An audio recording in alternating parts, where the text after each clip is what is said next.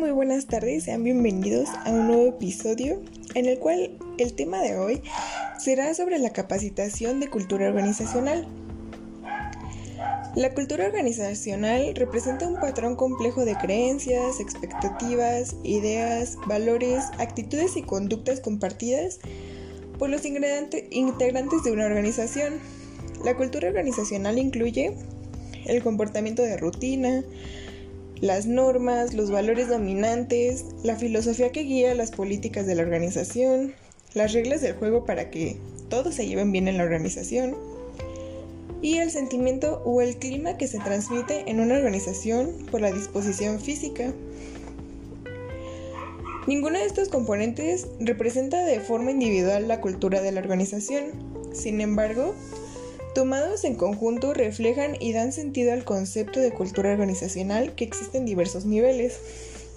El nivel más profundo es el de las suposiciones compartidas básicas, el cual representan creencias sobre la realidad y la naturaleza humana que se dan por sentadas. El siguiente nivel de cultura es el de los valores culturales, que representan creencias, suposiciones y sentimientos colectivos sobre cosas que son buenas, normales, racionales, valiosas, etc. Los valores culturales son muy diferentes en compañías distintas. En alguna, los empleados estarán muy interesados en el dinero, mientras que en otras lo estarán en la innovación tecnológica o en el bienestar del empleado. Estos valores tienden a persistir en el tiempo, incluso cuando cambian a los integrantes de la organización. El siguiente nivel es de la conducta compartida, que incluye normas más visibles y en cierta forma más fácil que de cambiar que los valores. La razón, al menos en parte, es que tal vez la gente no se haya consciente de los valores que los unen. Y el nivel más superficial de la cultura organizacional está integrado por símbolos los cuales son culturales y son palabras que además e imágenes u otros objetos físicos con un significado particular dentro de una cultura. La investigación actual sugiere que hay siete características primarias que, en resumen, captan la esencia de la cultura de una organización. El número uno sería la innovación y la toma de riesgos. El segundo, la atención al detalle. 3. Orientación a los resultados. 4. Orientación hacia las personas. 5. Orientación al equipo. 6. La energía. Y el 7. Estabilidad.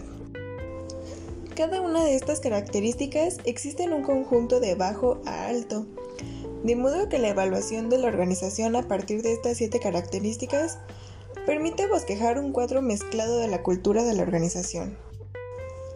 Existen cinco funciones de la cultura.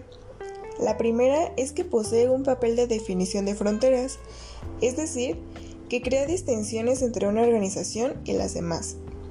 El segundo es que transmite un sentido de identidad a los miembros de la organización. El 3. La cultura facilita la generación de un compromiso con algo más grande que el interés personal de un individuo.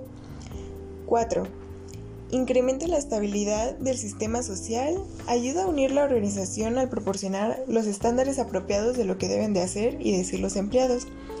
Y finalmente, sirve como un mecanismo de control y de sensatez que guía y moldea las actitudes y el comportamiento de los empleados.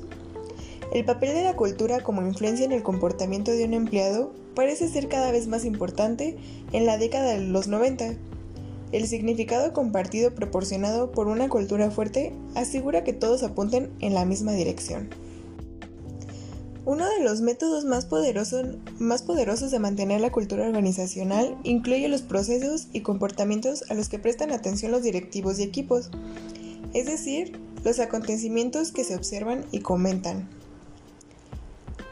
Resolver los asuntos en forma sistemática transmite a los empleados unas señales poderosas sobre lo que es importante y lo que se espera de ellos.